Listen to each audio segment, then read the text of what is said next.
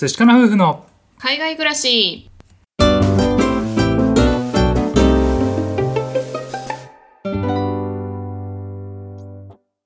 こんにちは。寿司かな夫婦のカンナです。あつしです。このチャンネルでは私たち夫婦のこと海外生活のことについて2人で配信しています。はいいつも聞いてくださってありがとうございます。ありがとうございます。今日はですね自分だけのマイルールについてお話をしてみたいなと思います。はい皆さんは自分だけが持っている特別なルールとか大事にしていることとかってありますかね？あんまり言語化して私はこれっていう風にね思ってない人も多いと思うんですけれども、うん。考えてみると私これいつも気にしてるとか、うん。大事にしてるみたいなのって結構あったりすると思うんですよね。うんうん。なので、まあ、今回は僕たちが思うルール3つずつねそれぞれお話しできればなというふうに思います。はい。じゃあ僕から紹介したいなと思います。最初にね3つご紹介します。1個目が自分がやられて嫌なことはしない。うん。2個目がありがとうを言う。はい。3つ目が他の人の価値観を尊重する。いいね。うんなんか良さそうだよね。うん。はいじゃあ1個目なんですけれども自分がやられて嫌なことはしない。これはですね人によっていろいろしたいことされたくないことあるとは思うんですけれどもまあ、うん。とりあえずね自分がもうこれだけは嫌だなっていうことはうん。相手にしないようにする、うん。例えば？例えば感情をぶつけてしまうとかう、ん。常にイライラしてるとかう、ん。あとはある人のことをないがしろにしたりとかね、ううんん、陰口を言うとかさ、まあ、そういったこともあると思うんですけれども、はい。うん、自分が今までにやっぱりやられてね嫌だったことってあるんですよね。うんうんなので、まあ、自分がねあやっぱりこういう風にされると嫌だったなっていうのも踏まえるといやこれやっぱね他人にはしない方がいいなと思うんだよね。そうだね。うん、なので自分がやられて嫌なことはしないっていうのが1個マイルールです。はい。2個目がありがとうを言うこれも大事だよね。そうね、まあ、やっぱりねこっちでも子供にはですねありがとうはっていう風にあの親が教えてることも多いと思うんですけれども、うん。やっぱりね何って自分がねありがとうって言われたら嬉しいじゃん。そうだね。うん、言うだけでさ喜んでもらえるんだったらどんどん言った方がいいと思うし、うん。うん、あとはこれどこの本で読んだのか忘れたんですけれども人ってありがとうって言われれば言われるほどその人にもっとありがとうって言ってほしくなるんだって、へえうん、なんかねそういう心理的な働きがあって、うんうん、なので自分がねどんどんありがとうって言えば言うほど誰かが自分に対してまた良くしてくれたりとか、ううんん、そういうことが続いてよりねあのお互いの関係が良くなるので、うん、そういう意味でもねありがとうっていうのは大事かなというふうに思います。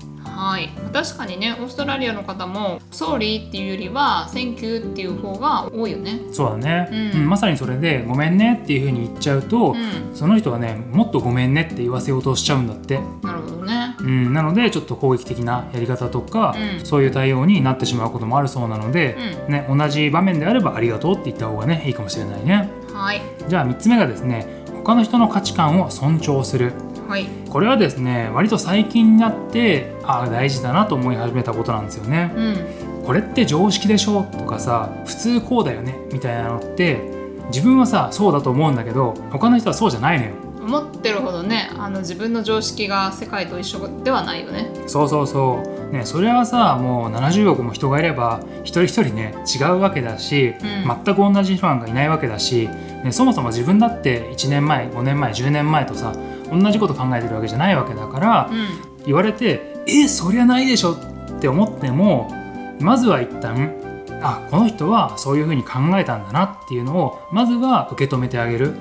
うん。うん、なんか言われて「いやいやないないないない」みたいな急に言うんじゃなくて、うん。ね、あなるほどねそういう考えもあるんだなっていうのを一回受け取った上であじゃあもしかしたら僕はこう思うかもしれないとかさ、うん。うん、なんかそういうのもさまずは受け取って相手のことを尊重してからじゃないとなんだろうな自分よがりになるというか、ね、自分が常に正しいんだみたいな思考に陥っちゃうのかなと思って、うんそれでね自分以外の価値観というものもあありなんだなというか、うん、尊重するっていう姿勢が一つ大事なんじゃないかなと思ってねこれをマイルールに加えています。はい素晴らしいマイルールだねなんかすごいいい感じの人だね俺ね。じゃあ次私いきますはい。私のマイルールは3つ1つは頑張りすぎないうん。あ2つ目は人のいいところを見つけるうん。で最後の3つ目が自分を飾りすぎないうん。なるほどね。はいこれをねあマイルールとしています。最初の頑張りすぎないっていうのはですね、まあ、自分で言うのもなんなんですけれども結構私の性格的に真面目でうん。何事もやり遂げようっていう風にすることが小さい頃からあってうん。自分ができないところまで頑張っちゃおうっていう風な気持ちが多くてですね、うん。疲れちゃうことが多かったんだよね。そうだね。すごくね頑張り屋さんで多分やってもらってる方はうわすごいなって思うと思うんだけども、うん。たまにやりすぎて、うん。自分がね疲れちゃったり体調崩しちゃったりしちゃうからね。そう。うん。キャパオーバーになってストレスも溜まったりだとか、まあ、うん。体調にも影響があったのでう、ん。もちろんできるところまではやるつもりはいるんですけれども、うん。ダメだなと思ったらもう一旦頑張るのをやめるっていうことを学びました。そうね。はい。うん。まあこれはね気持ちの変化だったり体力的な問題だったりとあるんですけれどもまあ自分の中である程度線を引いてやるようにしています。そうだね。体調崩しちゃったらねもういろいろしんどいからね、うん。そこまでは頑張んなくていいんじゃないってことだよね。はい、で次はですね人のいいところを見つける。これいいね。はい、まあこれなんですけれども世の中にはいろんな人がいるのでもちろん合わない人とかっていう方もいらっしゃいますしまあちょっと嫌だなって感じてしまう人ももちろんいます。う。ん。なんですけれどもその中でも一人一人やっぱり長所っていうのがあって、うん。なんかなるべくそういう短所ではなくて長所を見るようにしています。なるほどね。はい。まあ、この人はこうおしゃべりで仕事しないけどでもこの人すごくコミュニケーション能力高いなとか、うんあとはまあこの人は意見をバシバシよく言うけれどもリーダーシップがすごくあるなとか、ううんん、そういうところをなるべく見るようにしてあんまりその好き嫌いっていうのを自分の中で感じないようにしています。確かにね。何か目につくところってさやっぱりその人のあんまり自分が好きじゃないところがさ、うん。目についちゃうわけだし、うん。特に仕事とかしてるとさ、うん。ね、その関係的にも離れられなくてなんかいつもこれが気になっちゃうんだよなみたいなさそういうことってあると思うんだけども、まあ、そこの裏にはさその人のすごい素敵なところとか、うん。いいところがねいっぱいあるわけだから、ね。なるべくそっちを見たいよねって話だよね。そう、まあ、あとは誰かがその人の陰口を言ってたりとかするのを聞くとそのイメージがついちゃうんだよね。あーなるほどね。でも実際は違う面もあったりもするのでなるべくそのネガティブなイメージを自分の中で吸収しないようにうん。自分で見極めてこの人がどういう人なんだろうっていうのをなるべく見るようにしています。なるほどね。はいうんで最後は自分を飾りすぎない。ほうこれはですね私が東京に住んでた時にちょっと感じていたんですけれどもやっぱり東京は日本の中心だしたくさんの人がいておしゃれな人もいたりだとかあのすごくできる人がたくさんいたりとかしました。うんでその中で自分がね踊ってるっていう風にどうしても感じてしまうこともたくさんあってうんそれでもっとあの人みたいに頑張らなきゃとかあの人たちみたいにおしゃれにしなきゃとかなんかちょっと自分自身をよく見せたいっていうことがすごく多くてうん心が疲れてしまってる時もありました。そうねわかるね。はい、特にファッションだと、まあ、あの人たちのようにおしゃれに毎月服買ってとか美容院毎回行ってとかなんかしてたんですけれども実際家ではさもっとラフな格好もしたいし、うん。なんかそこまで予定もたくさん入れたりとかっていうよりはゆっくり過ごしたいっていうタイプでもあったので人に合わせるのが疲れてしまう時もあってう、ん。うん、それをねオーストラリア来たら結構みんな自由な服装をしてたりだとか、うん。あとのんびり過ごすっていうのも楽しんでる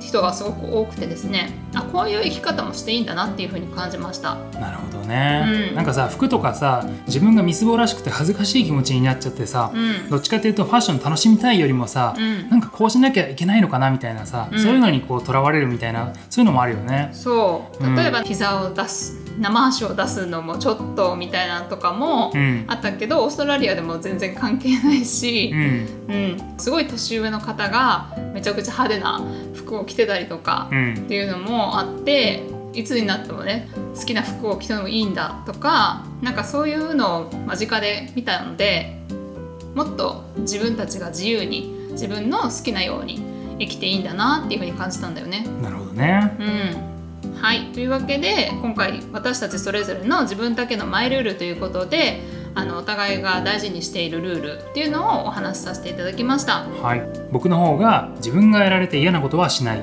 ありがとうを言う。他の人の価値観を尊重する。はい、私の方は頑張りすぎない。人のいいところを見つける。自分を飾りすぎない。というマイルールを持っていますはい、これさあの本当に人それぞれでいいと思うし、うん。僕らがね今紹介しましたけどこれが絶対いいっていうことでもないので、うん。うん、あ自分はどうなのかなとか他の人だったらどうかなとかね。なんかそういうようなことも考えながらあのよりよくね自分たちが人生を楽しめるなんかそういう指針のね一つになればいいなと思っているので、はい、もしねこの機会によかったら考えてみてはいかがでしょうか。はい、あとはこれはそれぞれの経験に基づいて自分が考えてきたルールでもあると思うのでそのね自分が経験してきた上で大事にしていることっていうのを改めて認識してみても面白いかもしれません。はい、もしよろしければコメント欄でお待ちしております。はい、このお話が良かったという方、よろしければチャンネルのフォローをお願いいたします。また概要欄からお便りを送っていただけます。ご質問、ご感想ございましたらぜひ送ってください。お待ちしております。はい、では最後まで聞いてくださってありがとうございました。また次回お会いしましょう。明日は晴れかな？そしかなバイバイ